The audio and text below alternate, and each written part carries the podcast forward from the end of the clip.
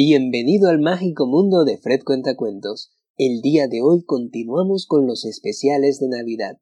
Esta historia se titula Artaban, el cuarto rey mago. Los cuatro reyes magos habían hecho un increíble descubrimiento. Acababa de aparecer una estrella nueva en el cielo, mucho más grande y brillante que el resto, según todas las pruebas y fórmulas que hicieron, esa estrella anunciaba el nacimiento inminente del niño Jesús. Los cuatro reyes magos se comunicaban entre sí mediante mensajeros, pero estaban muy lejos uno del otro. Melchor, el más mayor, vivía en la zona más oriental de Europa. Gaspar procedía de Asia, Baltasar, el más joven, de un país africano, y Artaban de la zona de Persia. Los cuatro reyes magos acordaron encontrarse junto a un monumento con forma de pirámide que había en Borsipa, antigua Mesopotamia. Así que hicieron los cálculos para llegar al mismo tiempo a ese punto. Gaspar y Baltasar tuvieron que salir unos días antes, después Melchor, y por último Artaban, que en principio estaba más cerca y tardaría menos.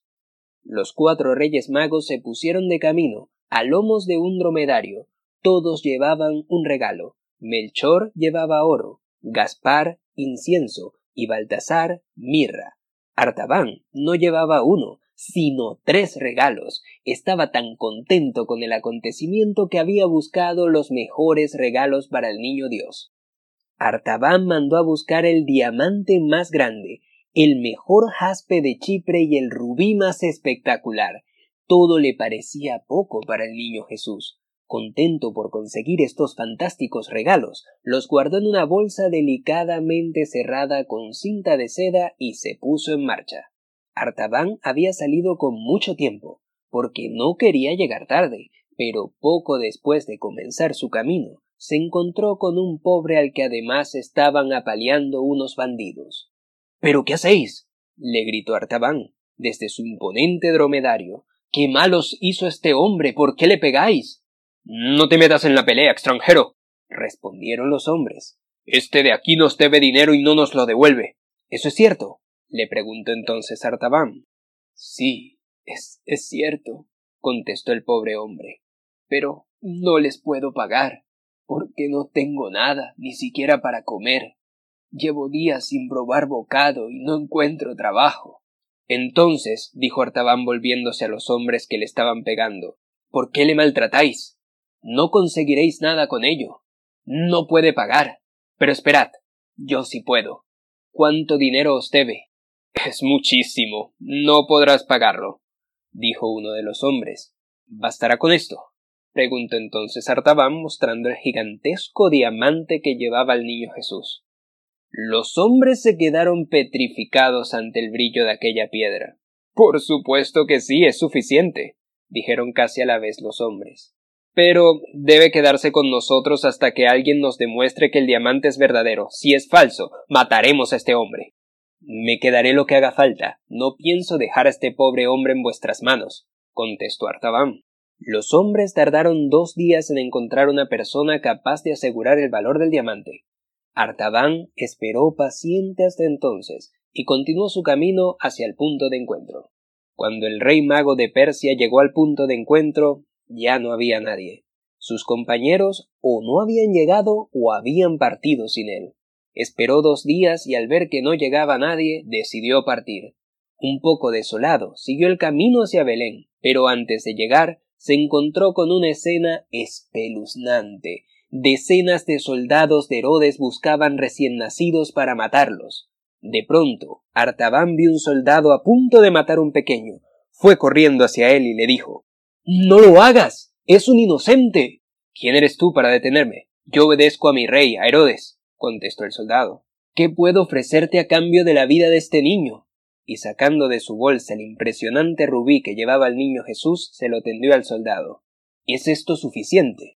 El soldado bajó entonces la espada, tomó el rubí y dijo Sí, esto puede bastar. y siguió su camino dejando al niño llorando en los brazos de su madre.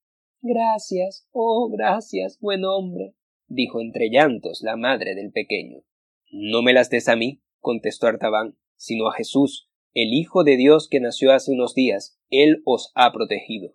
Pero de pronto otro soldado que había visto lo que acababa de pasar le arrestó, y Artaban tuvo que pasar treinta años en una cárcel. A los treinta años de cautiverio, Artaban salió y se encaminó a Judea, en donde decían que estaba Jesús.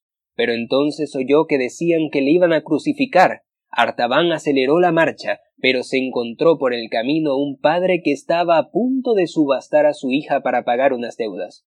No lo hagas, dijo Artaban al hombre. Es tu hija. No puedes hacer eso. ¿Y tú quién eres para decirme lo que puedo o no puedo hacer? Tengo muchas deudas y es la única forma de librarme de ellas. ¿Cuánto necesitas? Bastará con esto.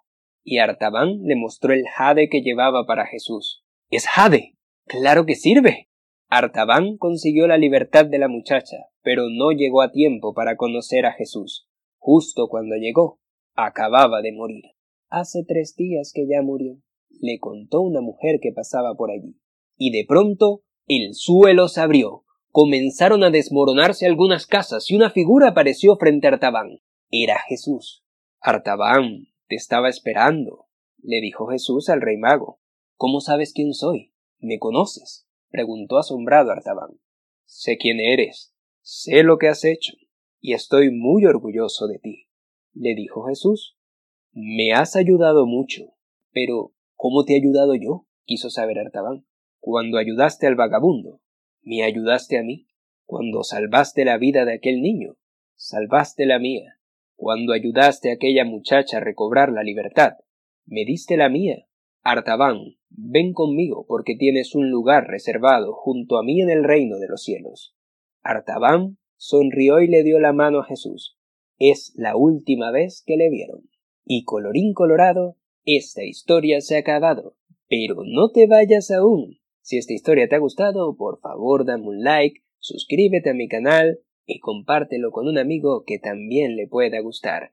Un abrazo de tu amigo Fred Cuentacuentos. Nos estamos escuchando próximamente.